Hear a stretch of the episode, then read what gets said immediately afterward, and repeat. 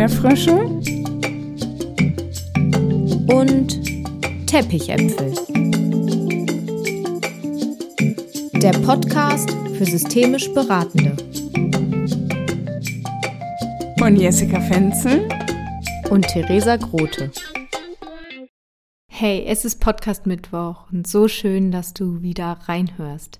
Du bist genau richtig hier, wenn du tiefer in die systemischen Zusammenhänge eintauchen willst und sie verstehen möchtest. Unser Anliegen ist mit diesem Podcast die graue Theorie des systemischen Denken bunt zu machen, ganz leicht und auf verständliche Art und Weise.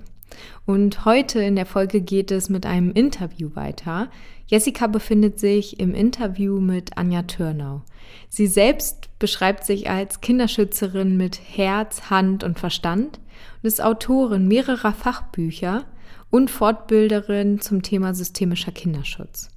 Vor kurzem hat sie ihr Buch Systemischer Kinderschutzkompass Denk- und Handlungsimpulse für die Praxis herausgebracht, um welches es heute hier in diesem Podcast auch gehen soll. Wie lässt sich das systemische Denken mit Kinderschutz verbinden? Ich wünsche dir viel Spaß mit der Folge. Hallo Anja, ich freue mich sehr, dass du heute hier im Interview bist.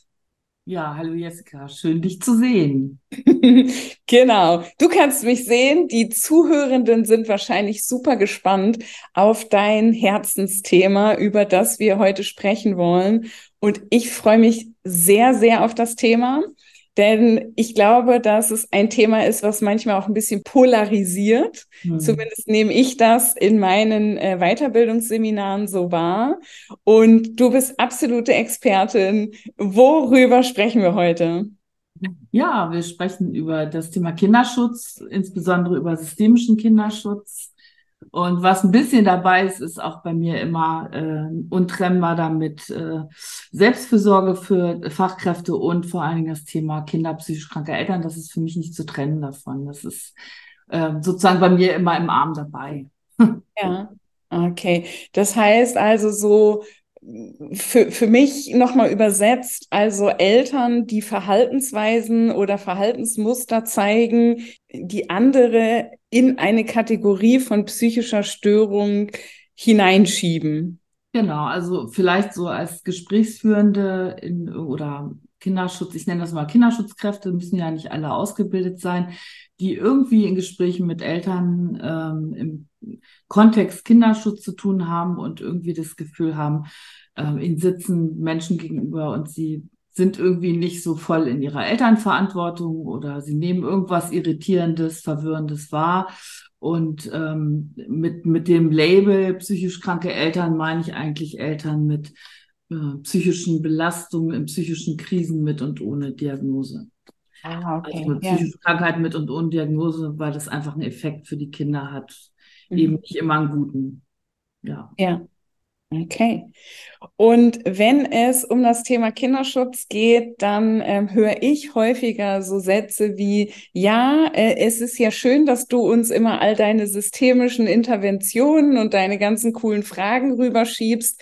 Aber wenn es um das Thema Kinderschutz geht, dann gehen wir aus dem Systemischen heraus. Dann müssen wir einfach auch unser Wächterinnenamt einhalten und dann müssen wir handeln und äh, das hat dann nichts mehr mit systemisch zu tun. Also viele sehen da eine Grenze.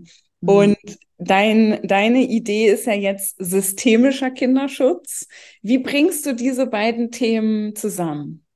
Also ich kann das voll unterschreiben, weil mir ging das selbst im Jugendamt auch so, ähm, dass mir wirklich komplett das weil das, da muss man vielleicht einmal gearbeitet haben, um das zu, also jetzt gerade im Wächteramt zu verstehen, weil da so viele äh, Vorgaben, so viele äh, Checkouts, Handlisten, Anträge, äh, gesetzliche Vorgaben und so weiter äh, den Kolleginnen da auf den Schultern lasten, dass ich das schon nachvollziehen kann. Gleichzeitig würde ich immer sagen, das systemische, die systemische Gesprächsführung kommt für mich aus einer fest gut in, integrierten Haltung. Also dann kommt das quasi von sich aus und sprudelt das. Und ähm, ich würde immer eher gucken, sind die blockiert gerade? Durch was sind die blockiert? Machen die sich viel Druck? Sind die unter Stress? Sind die vorbereitet auf ein Gespräch? Und ja, das stimmt. Also das ist natürlich deutlich zu unterscheiden von systemischer Gesprächsführung in der Beratung. Ähm, und, und gleichzeitig würde ich auch sagen, nein, äh, geübt und äh, mit einer gut integrierten Haltung geht das. Also mhm. glaube ich schon, dass es geht. Also das ist ja genau, das glaube ich nicht. Das ist ja, also in meinem Buch ist ja jetzt, sind ja jetzt, was weiß ich, 25 Jahre äh, systemisches Handeln und Arbeiten eingeflossen. Also deswegen habe ich es ja auch geschrieben. Ne? Weil ich eigentlich auch denke, ähm, wir haben im Kinderschutzsystem also man könnte auch sagen, Houston, wir haben ein Problem. Also es gibt einfach ähm, ganz viele Fälle, die einen immer wieder äh, fassungslos zurücklassen. Klar gibt es auch ganz viele Fälle dagegen, die gut laufen, keine Frage. Ähm, nur ähm, haben wir ja zusätzlich auch noch ein Fachkräfteproblem und äh, Fachkräfte, die schnell auch wieder aus den Jugendämtern rausgehen zum Teil, weil diese einfach überfordert sind und so weiter. Und ich hatte einfach so das Gefühl, ich möchte da was beisteuern. Und ich kann das aber verstehen, dass die das so sagen. Das kann ich gut nachvollziehen. Ja. Jetzt hast du das in so einem Nebensatz gesagt, Anja. Du hast darüber ein Buch geschrieben. Und das Buch, ähm, das, äh, du, du kannst es gleich nochmal sagen, beinhaltet das Bild Kompass. Ja. Kinderschutz Kompass. Genau. Und ich mag ja sehr gerne so sprachliche Metaphern, so Bilder. Wie, wie kommt es, dass du dich für den Kompass entschieden hast? Ja, also ich kann nur sagen, während der Schreibphase hatte ich ungefähr mindestens 30 Titel. äh, und äh, ich hatte schon irgendwie eine Idee. Es gibt natürlich auch schon Sachen und man muss ja immer gucken, dass man da nicht irgendwas nimmt, was es schon gibt, was ja auch besetzt ist. Das ist ja dann auch quasi äh, Eigentum von anderen Autoren. Ähm, ich hatte eigentlich erst die Idee, das nur systemischer Kinderschutz äh, zu nehmen und habe dann schon gemerkt, das ist mir einfach zu groß. Also damit ähm, ich will ja sozusagen meine Idee oder meine Perspektive auf dieses, äh, auf diesen Bereich zu gucken und meine Erfahrungen, meine Methoden und so weiter da einfließen zu lassen. Äh, und dann würde ich nicht so einen generellen Namen nehmen. Und der Kompass hat für mich einfach äh, Kinderschutz hat ja immer was auch mit Navigation zu tun und mit ähm, Zurechtfinden und ähm, ja, ähm, einen Weg finden in unübersichtlichem Terrain. Man weiß, äh, ne, also wenn Kollegen im Jugendamt losfahren und irgendwo vor einer Wohnung stehen, dann wissen die nicht, was sie da erwartet. Und der, der Kompass zieht sich sozusagen durch in den einzelnen Kapiteln. Also äh, von Problemen oder Kompassthemen, Problemkompass, Lösungskompass, Haltungskompass und so weiter äh, bis zum Ende. Ich freue mich so, so sehr darauf und ich freue mich aber auch, dass ich mit dir vorab sprechen kann und quasi so eine Haltung des Nichtwissens hier habe und auch so eine Haltung von Neugier. Ja, du bist voll in der Haltung von Neugier. Siehst du perfekt. Total. ähm, Du musstest nicht 384 Seiten vorher lesen, ist doch auch super. ja. Wenn es um Kinderschutz geht, dann geht es für mich auch um so Begriffe wie entscheiden, mhm. ähm, einschätzen, mhm. Äh, Checkliste. so. Ja, oh ja, da bin ich besonders, ja. Hm und vielleicht auch sich auf eine Wirklichkeitskonstruktion festzulegen und eben nicht dieses systemische von, na, das könnte ja so sein und so und was ist nützlich, genau. sondern ganz klar eine Wirklichkeitskonstruktion über eine andere zu stellen. Ja. Und was hast du uns zu verschenken zu dem Thema Entscheiden, Entscheidungsfindung? Ja. Ja, natürlich gibt's auch den Entscheidungskompass im Buch ah. und den Beratungskompass. Ähm, also ich habe einen besonderen Fokus und das wäre, das ist genau so. Ne? Also die, sage ich mal, Haltung der Neutralität, Allparteilichkeit wird sozusagen in dem Bereich dann mal kurz ausgeklingt, je nachdem, in welcher Rolle ich bin. Ich habe ja das Buch nicht nur fürs Jugendamt geschrieben. Das Jugendamt ist natürlich ein super wichtiges, sage ich mal, die Königsdisziplin im Kinderschutz, ja.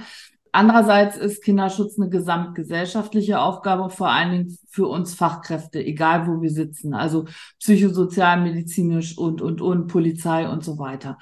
Also, dass sozusagen jeder drauf guckt und jeder sensibilisiert ist. Und pick mal eine Sache raus, was ich so als Problem äh, gefunden habe für mich, als ich so, ich habe ja, bin da jetzt nur ganz tief eingestiegen und habe so das, was mir über Jahre im Kopf rumschwirrt, halt mal einfach aufgeschrieben, ist zum Beispiel eine ganz große Gefahr, ist die Verstrickung auf Erwachsenenebene.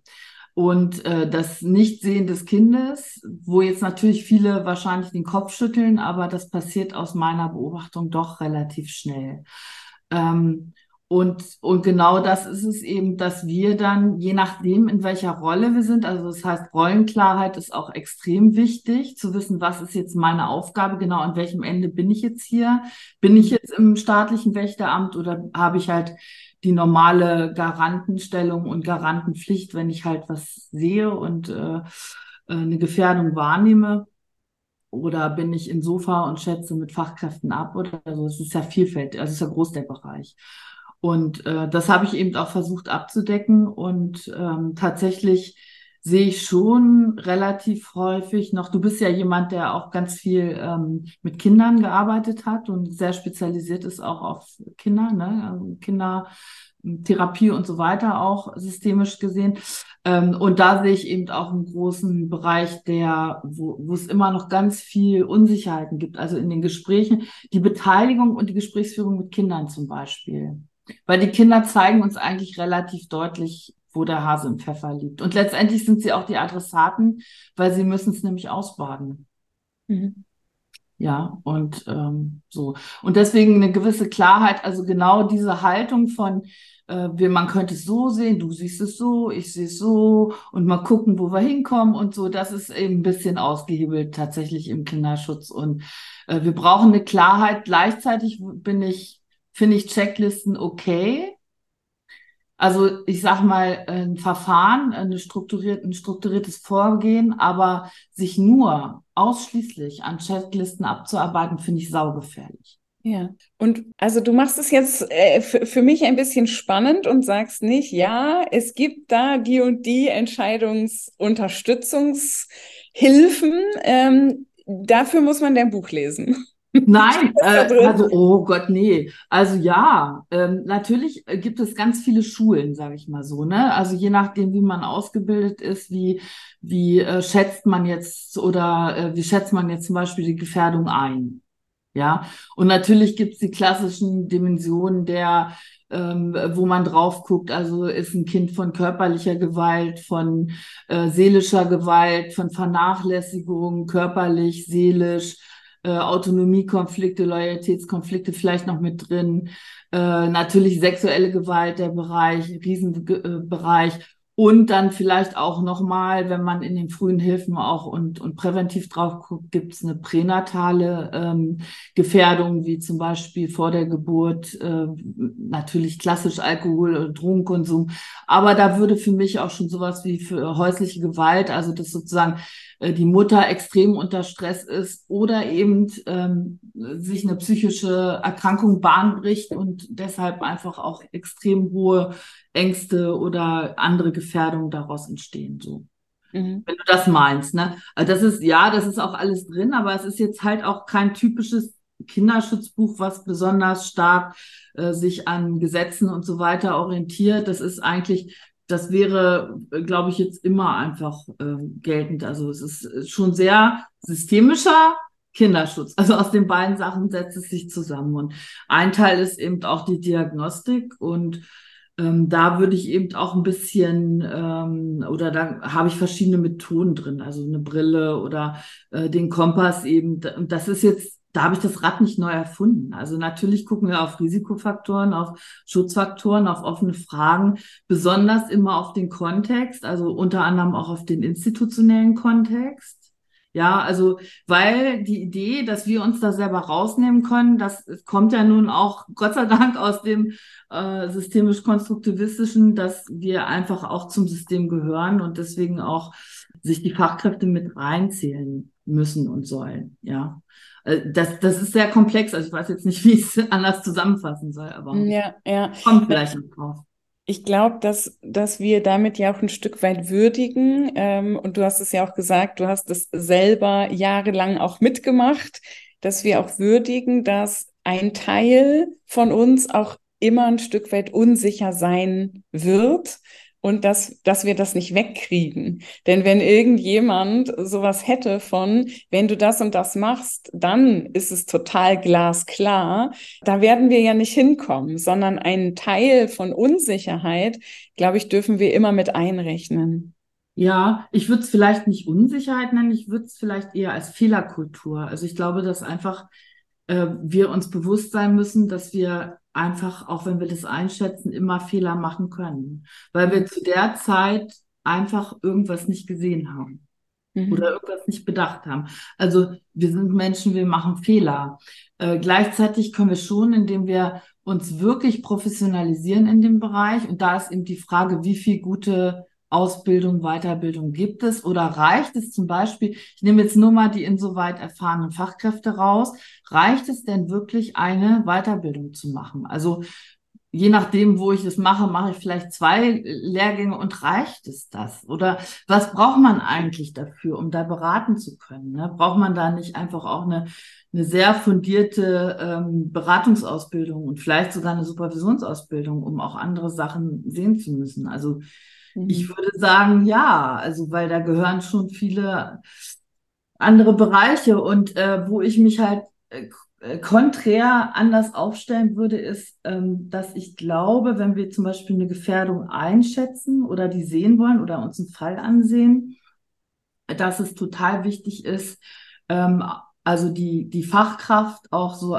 in dem Fall dann als Seismograph zu nehmen und auch zu gucken, erstmal im ersten Schritt, welche embodimentalen Wahrnehmungen sind auch da. Das wird nämlich in manchen Schulen komplett, da wird gesagt, nur Fakten, Fakten, Fakten, gerade im Jugendamt. Und da würde ich sagen, no. Mhm. Äh, ich würde sagen, eine gewisse Hypothesenbildung gehört für mich auch dazu, wird auch zum, in manchen Schulen komplett negiert das heißt nicht, dass wenn man bei der Einschätzung, der tatsächlichen Einschätzung der Gefährdung, wenn man da ist sozusagen, dann natürlich alles also reduziert, diese ganze Komplexität wieder zusammenführt und sagt, okay, jetzt gucken wir wirklich nur auf Fakten. Aber alles andere vorher zu sehen, ist für mich ein Kunstfehler, das nicht mit reinzunehmen. Mhm. Und mit Embodiment meinst du jetzt sowas wie auch äh, wahrzunehmen, wie fühle ich mich in dem Fall? Welche genau. körperlichen Auswirkungen kann ich an mir wahrnehmen? Genau. Was schwingt da so rüber? Wie ist die ja. Atmosphäre? Also ich arbeite da kom äh, konkret mit, äh, also nach äh, Gabriela von Witzlim mit Bauch, Herz, Kopf. Also Bauch äh, für Autonomie, Raum, Herz für Beziehung, Bindung, Selbstbeziehung, auch Kopf für Orientierung, Schutz, Überblick. Also wirklich auch mal durchzugehen und zu gucken und natürlich, was ist sonst noch im Körper so, ne? Also die Frage gehört auch dazu, man kann das auch anders, also man kann auch einfach fragen, wie sieht's im Körper aus oder so.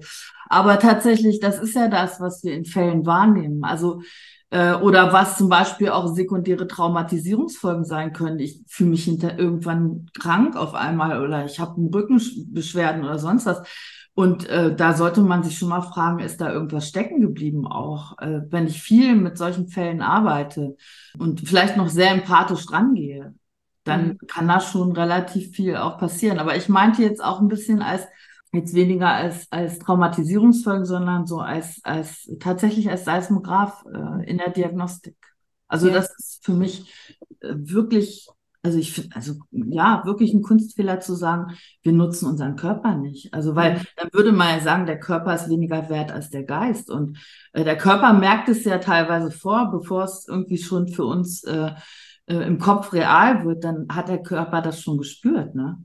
Ja, krass. Ich finde das, also ich finde das so spannend, dass du das auch so pointiert sagst, weil ich so denke, klar, beziehe ich meinen Körper immer mit ein. Wenn ich nicht weiß, soll ich, soll ich diese Fortbildung buchen oder nicht, dann stelle ich das auf, mhm. zum Beispiel. Mhm. Habe ich ja, ja, schon in mehreren mhm. Folgen gesagt, stell mich, stell mich in meinem Wohnzimmer auf Bodenanker und mein Körper gibt mir sofort eine Antwort. Ich habe noch nie in meinen ganzen 25 Jahren äh, habe ich aufgestellt, ob ein Kind in Obhut genommen werden sollte oder nicht. Das, also jetzt, wo du das sagst, denke ich mir so krass, das ist wie so ein, wie so eine Sparte oder eine Abteilung, wo ich das, was ich sonst selbstverständlich tue, ähm, als, als gäbe es da wie so eine Hürde von, das darf ich da nicht.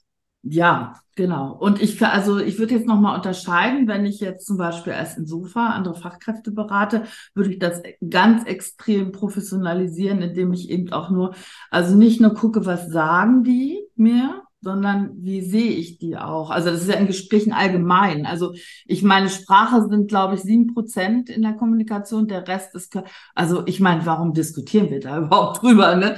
Ähm, also eigentlich brauche ich, ich könnte eigentlich den Ton komplett wegdimmen und würde wahrscheinlich ziemlich genau sehen, was da passiert. Ne? Und das ist ja tatsächlich, das können wir ja auch üben in Gesprächen, dass wir einfach auch mal nur darauf achten.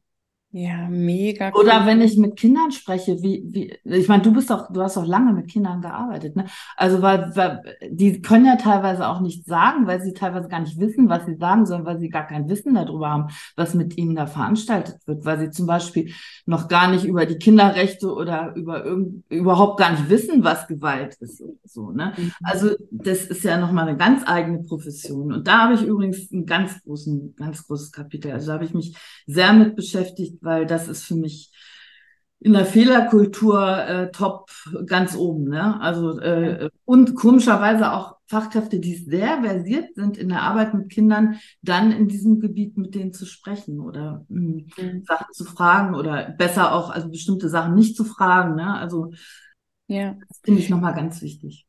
Was ich zum Beispiel letzte Woche beobachtet habe, als ich mit äh, Fachkräften aus dem Jugendamt gearbeitet habe, dass sie an dieser Stelle in ein ungewöhnlich lineares Denken gehen. Also ich muss rausfinden, ob Punkt, Punkt, Punkt. Ja oder nein. Und ich so denke, in so vielen unserer Gespräche geht es doch niemals um richtig oder falsch, um wahr oder unwahr, sondern da geht es doch auch darum, welche Auswirkung hat das? Und an dieser wichtigen Stelle wird dann nicht mehr auf die Auswirkungen geguckt, ah, was macht das mit dir und, und wie fühlst du dich, äh, was löst das in dir aus, sondern da wollen Fachkräfte manchmal nur noch ein Ja oder Nein. Und ich glaube, dann wird es so unfassbar eng. Ja, und gleichzeitig würde ich auch immer, also du hast ja jetzt gesagt, Fachkräfte aus dem Jugendamt, das ist natürlich einfach auch nochmal ein besonderer Druck, der da herrscht. Total. Ähm, weil, weil sozusagen die ja einfach diese Rolle per se auf den Schultern haben ja.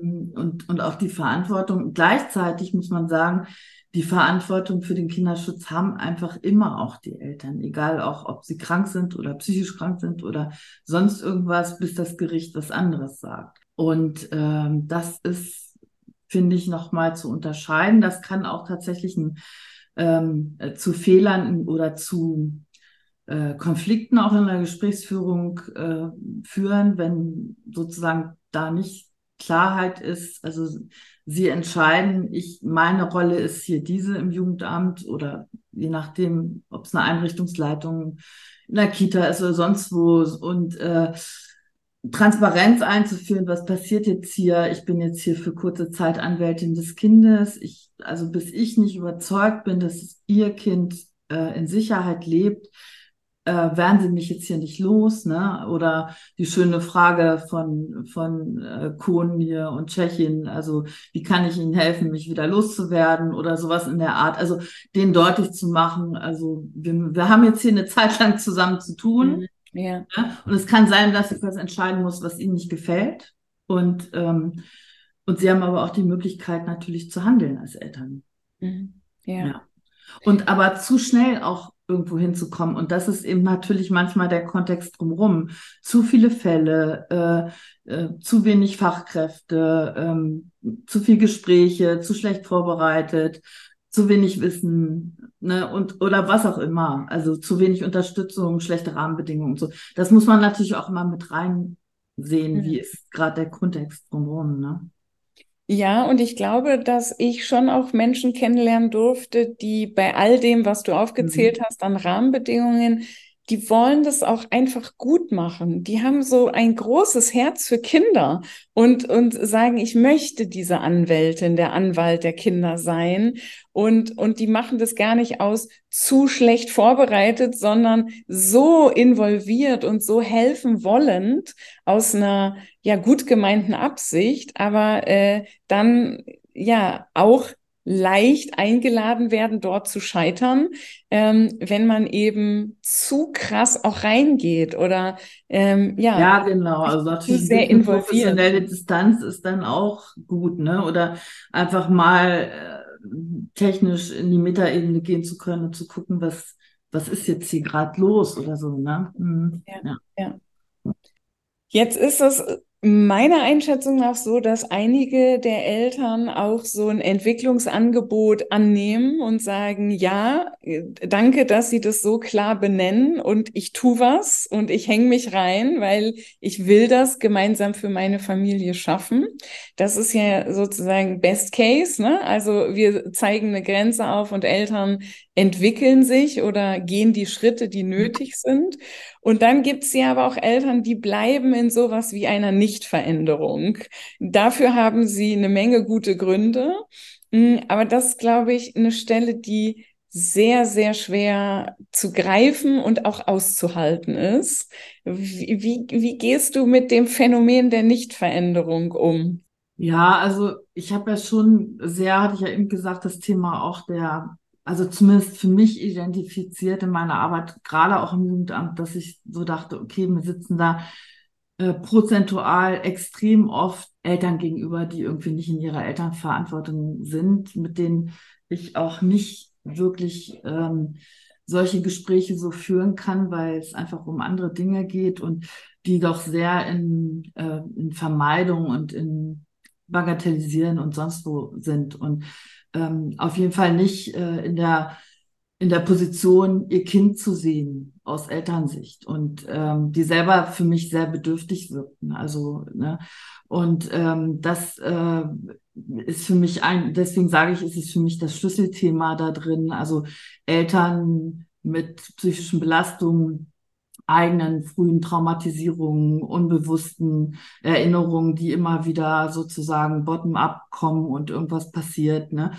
Und ähm, ja, das ist für mich die Hintergrundfolie. Und dann sehe ich das sozusagen als, als Bewältigung. Also die versuchen sozusagen irgendwie durch ihr Leben zu kommen. Das eben, also sie sind selber unsicher oder desorganisiert, auf jeden Fall die meisten mit einer Bindungsstörung. Und was die dann in erster Linie erstmal brauchen, ist auch so, so eine gewisse, also da ist eben auch viel sogenanntes Unspezifisches dabei. Also so dieses so, ich kann sie gut verstehen, also ich akzeptiere sie als Mensch voll und ganz, als Haltung. Ich respektiere sie als Mensch aber ich respektiere nicht, was, wie sie sich als Eltern verhalten. Und das kann ich auch nicht durchlassen. Und äh, sozusagen, da, da werden wir jetzt zu tun haben. Und wir werden gucken, was wir da entwickeln können. Sie entscheiden das letztendlich als Eltern. Mhm. Ne? Und ich bleib dran. So, also das wäre jetzt so aus dem Jugendamt die Haltung.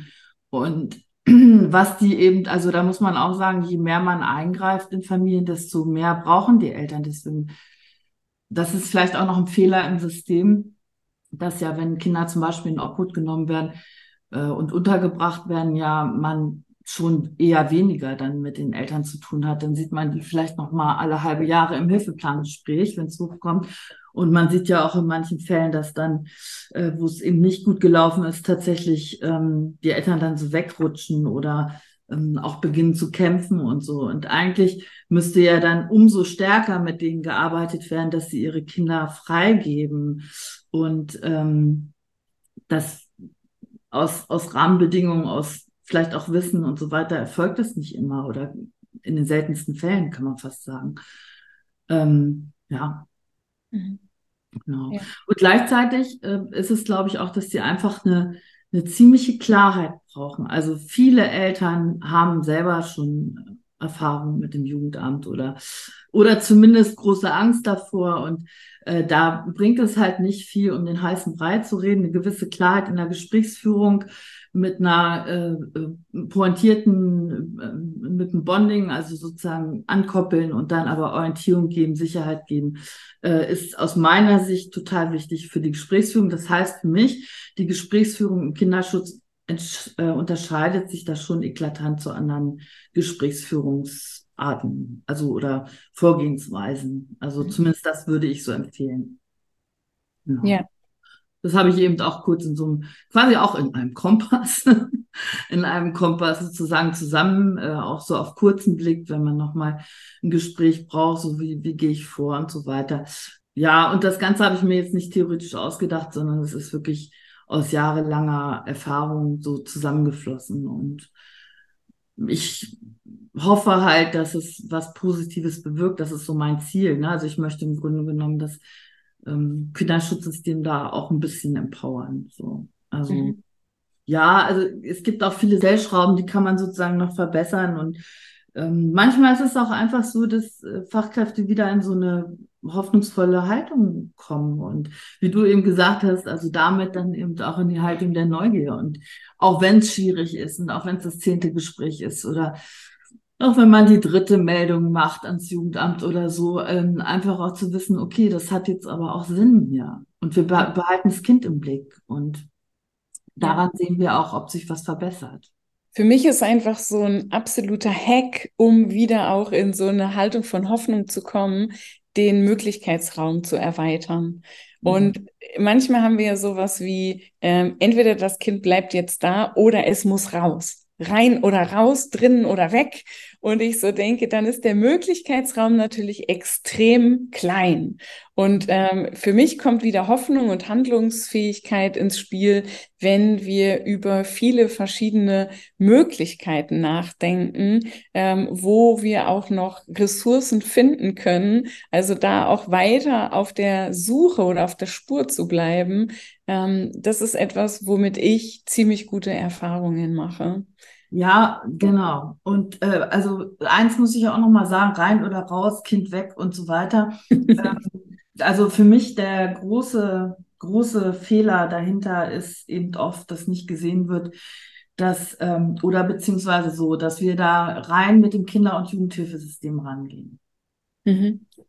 Ähm, das ist ja nochmal so meine andere, ich bin ja noch mit einem Bein auch angestellt ähm, wo ich mich da sehr auch äh, engagiere, dass wir ähm, eben ein äh, Netzwerk auch haben, wo also wo nicht nur Kinder sozusagen mit Hilfen beballert werden von montags bis freitags, ja, von Frühförderung bis was weiß ich, ne, äh, Tagesgruppe oder sonst was oder ähm, irgendwelche ambulanten Hilfen, die aber dann Samstag und Sonntag auch nicht kommen und letztendlich nicht geguckt wird, was ist eigentlich ähm, das, ja, das eigentliche Problem auf der Elternebene und äh, wird denen denn auch geholfen?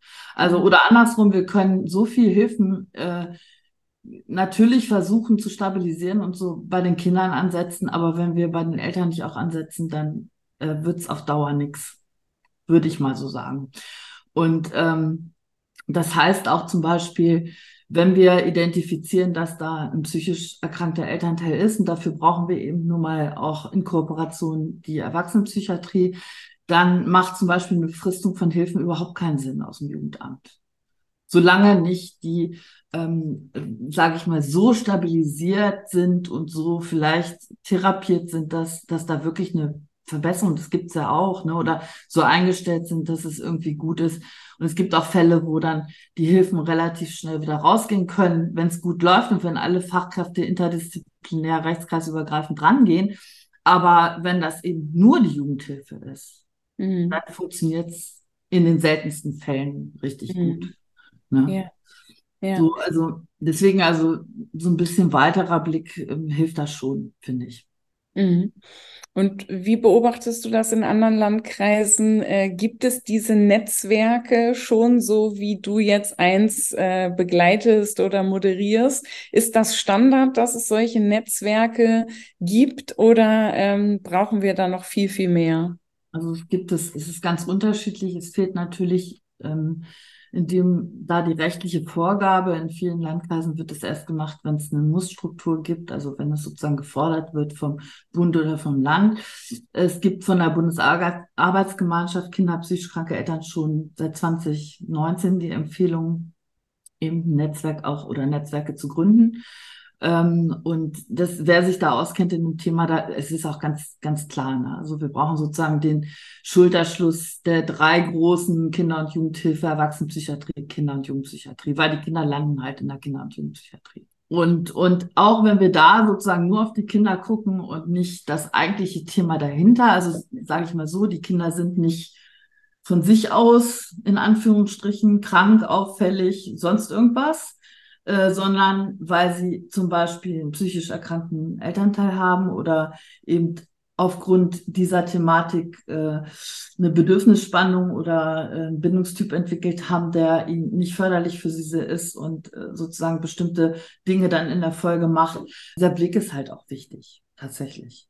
Auch in der Fallführung, finde ich, und auch in einem weiteren. Und letztendlich ist es auch wieder ähm, so ein Hintergrundthema. Also diese Folie muss ich einfach haben aus meiner Sicht. Ne? Und das sind ja nicht nur psychisch erkrankte Eltern, das sind ja, könnte man genauso sagen, äh, Eltern mit äh, transgenerationalen Themen, Bindungsmustern und so weiter, äh, ähm, frühen Traumata, die haben selber frühe Traumata erlebt und geben es jetzt eigentlich ungewollt weiter. Mhm. Also wie so ein Schneeballeffekt. Ne? Ja. Eltern wünschen sich ja alle was anderes. Die wünschen sich ja alle, die meisten jedenfalls, was Gutes für ihre Kinder. Und dann gibt es natürlich auch einzelne ähm, Täterstrukturen darunter. Also wenn wir nur diese Haltung haben, finde ich es auch gefährlich. Also alle Eltern wollen das Beste für ihre Kinder. Ähm, ja und nein. Also weil das ist für mich auch noch mal echt wichtig. Also Bindung. Ne? Äh, immer so, Genera so Generalismen, so wie zum Beispiel ähm, zu gucken, wie, wie ist das Kind an die Eltern gebunden, ist eigentlich im Kinderschutz nicht wirklich zielführend. Also wichtig ist zu gucken, wie sind die Eltern im Bonding, also wie sind die im Pflege- und Schutzsystem für ihre Kinder. Ähm, und entscheidet sich die Mutter für den Lebensgefährten, der äh, gewalttätig ist und oder missbraucht oder sonst irgendwas, mhm. für den Schutz des Kindes oder entscheidet sie sich für den Lebenspartner? Also so, ne, wie ist die im Bonding für ihr Kind? Verlässlich, oder nicht verlässlich aufgrund ihrer Lebenserfahrung. Und ähm, da führen eben immer wieder so diese, diese Coping-Sachen, da bin ich ähm, von Michael Hipp sehr überzeugt, der da äh, zur Erziehungsfähigkeit echt was Gutes geschrieben hat, wie auch im Buch drin, ähm, also Teile jedenfalls. Ähm, also was, was die Bewältigungsstrategien der einerseits der Eltern sind, matcht aber leider, leider ganz oft nicht mit dem äh, mit dem Wohl der Kinder und mit der Entwicklung von Kindern. Das, beziehungsweise das sind ganz oft Risikofaktoren für Kinder. Also ich kann die Eltern verstehen. Ich habe auch grundsätzlich Respekt gegenüber denen, aber ähm, Kinder müssen dann einfach, äh, brauchen dann jemanden, die denen auch erklären, in welcher Situation sie überhaupt sind. Also so, dass sie auch eine Sprache für, für sich finden, dass sie ihre Gefühle, die Gefühle haben sie ja, sie nehmen das ja auch wahr als Spannung und so weiter, fühlen sich auch da im Konflikt vielleicht, ähm, wenn sie zum Beispiel in einer, in einer stationären Unterbringung sind und sich da gut zurechtfinden oder finden es toll, haben es erstmal in ihrem Leben sauberes Bett oder irgendwie sowas oder Bettzeug oder irgendwie ähm, und, und gleichzeitig ähm, sind sie aber auch loyal zu ihren Eltern und äh, sind da in dieser Spannung dazwischen und ähm, das sind so Fallen, da kann man eben leicht reingeraten als, als Fachkräfte. Und ähm, das ist einfach gut, das zu wissen, dass es sowas gibt. Also ein ganz eigener Bereich, finde ich, ist es schon auch. Mhm. Ja, spannend. Das, ähm, was mich noch so interessiert ist, dass du gesagt hast, du hast sehr viele Jahre jetzt in diesem Bereich gearbeitet, du hast gesammelt und hast das jetzt so komprimiert. Wenn du jetzt hier zuhörenden Personen sowas mitgeben kannst, was dir wirklich am Herzen liegt, was, was würdest du auf jeden Fall gerne rübersenden? Also, äh, so ich, ich glaube, was ich, meine Sätze, die ich äh, in, in Abschätzung oder Gefährdungseinschätzung eigentlich am meisten sage, ist, Kinder verhalten sich immer entwicklungslogisch, also guckt aufs Kind das Verhalten führt uns da weiter, also das sozusagen kann uns auch leiten. Und das andere ist sozusagen, schaut auf den Kontext, weil äh, der Kontext macht immer den Sinn. Ne? Also dass ähm, sozusagen äh, diese beiden Sachen, ähm, sich auch wirklich gut den Kontext anzugucken. Und Ich, also meinen Ansatz nenne ich ja auch systemisch kontextsensiblen Kinderschutz. Also der Kontext ist da für mich das, ist das A und O tatsächlich. Mhm. Es gibt viele Sachen, also viele Sachen, aber das finde ich eigentlich das Wichtigste. Mhm. Ja. Und, und gleichzeitig höre ich manchmal auch so, ähm, so auch, unter anderem auch aus Jugendämtern so, ja, das ist alles schön, aber so äh, Kinder, Kinder, aber ähm, wir müssen in erster Linie mit den Erwachsenen reden oder arbeiten, mit den Eltern arbeiten. Weil die Eltern natürlich das Recht haben, das Elternrecht haben. Und da würde ich eben denken, okay, also das, da liegt für mich auch schon ein, der Hase mit im Pfeffer sozusagen. Ne? Weil natürlich und es, das gibt sogar in manchen Insofa-Weiterbildungen, dass zum Beispiel im Rechtsteil noch nicht mal die Kinderrechte vorkommen. Kinder haben eben gültig, es gilt hier in Deutschland äh, äh Schutz, Förder- und Beteiligungsrechte seit 1992. Und das gilt. Und leider gibt es die noch nicht im Grundgesetz, aber vielleicht kommt es ja irgendwann mal. Ne? Aber diese Gesetze gelten. Das heißt, die Kinder haben ein Recht auf Gesundheit, auf Entwicklung, auf gewaltfreie Erziehung und, und, und, ja. Und nicht ja, aber. Wir erwachsen, ja, aber die Eltern, nee, nicht ja, aber. Das, das steht sozusagen da. Und auf der anderen Seite steht das Elternrecht. Mhm. Und das ist, ist, aus, ist abzuwägen. Mhm. Ganz oft wird es ver, vermuckelt, irgendwie so vermuschelt, ne? Mhm. Also das ist schon ziemlich klar. Und ich finde, das Systemische äh, bietet halt auch so in den Haltungen, also selbst so die Haltung, natürlich erstmal Kontextsensibilität als erster, an erster Stelle, aber dann eben auch so diese, diese Frage der Neutralität, Allparteilichkeit, also in wann können wir das sozusagen nutzen, wann nicht und ähm, oder eben auch so Rollenklarheit, Prozessorientierung, die Auftragsklärung ist auch total wichtig. Ne? Ist ja auch im Systemischen, ist ja, ist ja auch immer das, also wenn was nicht funktioniert, geht zurück zur Auftragsklärung. Ne? Ja, so, genau. Und machen wir denn auch Auftragsklärung im Kinderschutz? Mhm. Ja. ja ne? Also eigentlich schon, ja, oder? Also äh, äh, gleichzeitig, da finde ich manchmal gibt es schon eine Paradoxie. Also einerseits sozusagen, ja, wir wollen hier aber auch mit den Eltern so ganz auf Augenhöhe und so weiter und dann ähm, aber auch dann relativ schnell, wie du sagst, so ins Lineare zu kommen. Entweder ja oder nein, entweder hopp oder top, entscheiden sie sich heute. Mhm. Versteht denn und das Gegenüber, haben die überhaupt verstanden, was wir denen gesagt haben? Also meine Erfahrung ist, dass Eltern in Hilfeplangesprächen ganz oft da sitzen, den Kopf einziehen, nicken, ja, ja, ja, ja, ja, wo soll ich unterschreiben? Und dann äh, Hauptsache das Gespräch ist schnell zu Ende. Die sind ja nicht voll in also wie du, dein Institut oder dein, deine Unternehmung heißt ja Flow. Die sind nicht im Flow, die sind im Stammhören, die sind im, entweder ich, ich, ich duck mich, ich gehe, ich, dann tut's nicht so weh, ich, ich, ich sag jetzt einfach gar nichts und nick nur und so weiter oder ich hau hier gleich ab oder ich kämpfe einfach richtig gegen die. Aber die sind eben nicht richtig im Gespräch. Ne? Mhm. Und äh, das müssen wir eben auch sehen. Wie sind Eltern richtig da und sind die eigentlich richtig entscheidungsfähig? Gerade sitzen die uns gegenüber und können die da gerade entscheiden? Mhm. Ja, und ich glaube, dass manchmal so eine Ohnmacht oder eine Entscheidungshemmung oder wie du das mhm. auch immer nennen willst, ähm, sich teilweise eben auch auf das Gespräch überträgt. Dass es so ein Muster ist, was auch in unsere Gespräche ja, dann reinpasst. Ja, genau. Weil das ist nämlich für uns Fachkräfte auch die wirklich wichtige Information. Wir können uns infizieren. Das schwappt in ganze, in ganze Systeme rein. Also wir, ne, du bist ja auch Supervisorin, du kommst in, äh, ist egal, ob es eine Jugendhilfeeinrichtung, eine Kita oder sonst was ist, man denkt so, okay, hier ist isomorph richtig was am Start.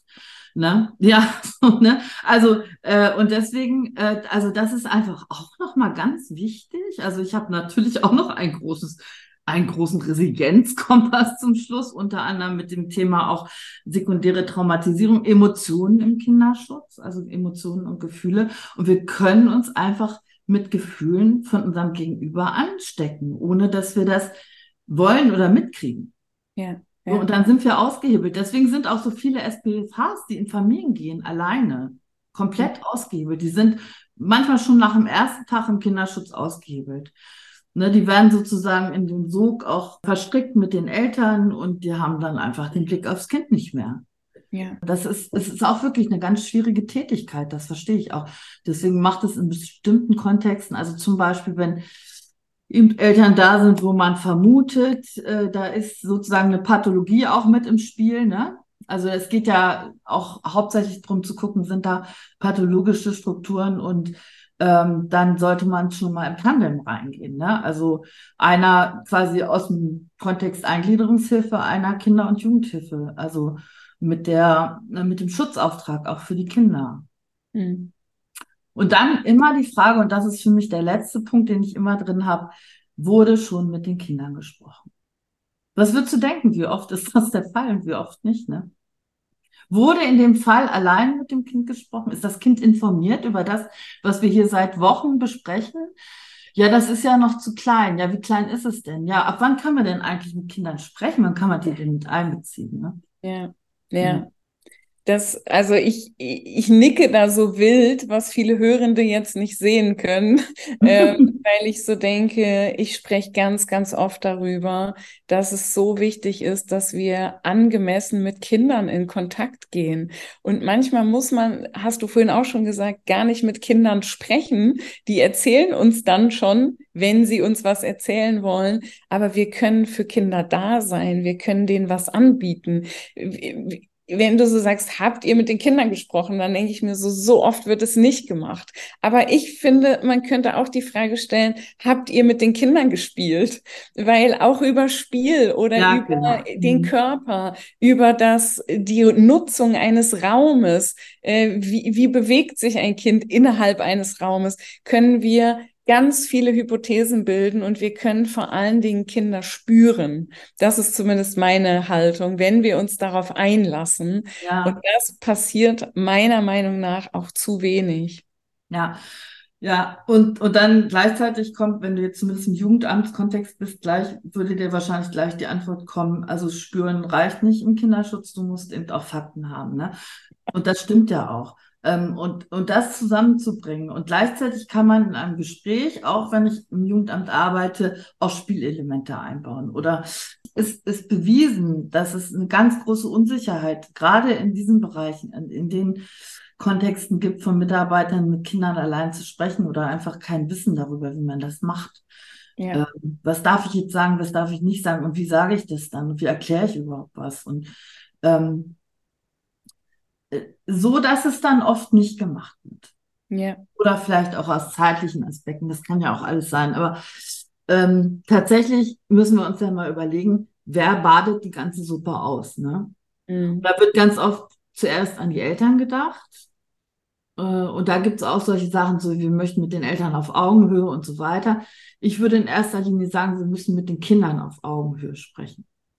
Mhm. Ja. Weil das sind die Adressaten. Und dafür, dass Fachkräfte sich sicher fühlen, in ja. Gespräche mit Kindern gehen und sich irgendwie durch diese etwas nebelige Landschaft auch mit einem Kompass äh, bewegen und, und nicht so völlig die Orientierung verlieren. Dafür gehst du los. Ja. Du machst Fortbildungen. Was magst du da gerade noch kurz? Ja, also ich habe mich jetzt quasi umformiert. Ich hatte ja bisher so Beratung, Supervision freiberuflich ne, und mache ab nächsten Jahr richtig ein Institut. Und ich nenne das jetzt auch so, das ist ein Institut für systemischen Kinderschutz. Das heißt, wir machen nur noch das. Wow. Also das ist jetzt wirklich das, was ich jetzt so in meiner äh, im nächsten, in, meinem, in der nächsten Zeit meiner Berufstätigkeit so machen will. Also mhm. dafür will ich mich sozusagen nur noch einsetzen. Dafür bin ich spezialisiert und das möchte ich gern weitergeben. Mhm. Ich mache eine Weiterbildung tatsächlich, ähm, die jetzt keine klassische Kinderschutzfachkraftausbildung ist. Das ist halt was ganz Eigenes. Ich zertifiziere selber. Ich habe auch Markenrechte da angemeldet und so weiter. Also das heißt, ähm, äh, es gibt auch noch ein, so Markenkürzel dran und ähm, mache viermodulige Weiterbildung, äh, sowohl in Präsenz als in digital als auch in-house. Also ich möchte es gerne, wenn es denn auf Resonanz trifft, das weiß man ja nicht, ne, so, so als äh, Unternehmerin, so, also trifft es sozusagen den Nerv und wird es gebraucht und wird es angefragt, ähm, dann auch in die Breite bringen. Genau. Mhm. Und Grundsatz ist, Grundsatzprogramm ist quasi das Buch mhm. was eher ein Handbuch ist und eher ein Praxisbuch ist, ähm, wo man schnell auch was findet. Und ähm, ja, mein Ziel ist sozusagen auch so einzeln, in einzelne Stellschrauben, auch wenn alles vielleicht schrecklich ist und alles irgendwie äh, dramatisch ist und Gelder gekürzt werden und so, trotzdem zu gucken, welche Stellschrauben können wir so noch ein bisschen verändern, so dass wir möglichst hoffnungsvolle, sichere, sicher handelnde, gesunde Kinderschutzkräfte oder Kinderschutzfachkräfte haben. Das wäre ist so mein mein Beritt sozusagen. Dafür möchte ich mich gerne engagieren. Ja, mega cool. Also wenn ich eine Prognose abgeben sollte, dann würde ich sagen, das geht voll ab, weil ich einfach so viele Menschen treffe, die genau das, was du sagst, zurückmelden. Wie spreche ich mit Kindern? Wie treffe ich eine Einschätzung? Sowas wie Embodiment. Äh, was war das nochmal? Ja, und wie kann ich selbst für mich sorgen? Ne? Also Selbstfürsorge ist echt, echt wichtig. Echt. Ja. Und ich wünsche dir super viel Erfolg. Ich ähm, bin mir sicher, dass ich das ein oder andere Mal hören werde, weil wir beide ja auch eine gewisse räumliche Nähe zueinander ja. haben. Und ja, wir packen alles in die Show Notes rein, so dass die Menschen dich finden können, sich bei dir melden können, weil ich das einfach ein so, so wichtiges Thema finde, systemisch und Kinderschutz zusammenzupacken und loszustarten. Ja, für die Kinder, ne? Hoffentlich ja. kommt es bei den Kindern an, das ist das Wichtige, ne? Ja. Ja. ja. Ja, schön. Vielen Dank. Schön, dass du da warst. Es war mir eine Freude, mit dir zu sprechen. Dankeschön. Danke für die Möglichkeit. Ja, das war's mit der heutigen Folge. Wie gesagt, in den Show Notes findest du einen Link zu Anjas Arbeit und zu ihrem Buch. Und wenn du Fragen oder Anmerkungen hast, dann schreib uns doch eine Mail an erdbeerfrösche und teppichäpfel.web.de oder nutz die Fragenfunktion bei Spotify, wo du uns deine Frage hinterlassen kannst. Ansonsten freuen wir uns, wenn dir der Podcast gefällt, auch über eine 5-Sterne-Bewertung bei Spotify. In zwei Wochen geht es dann mit einer neuen Folge weiter. Bis dahin.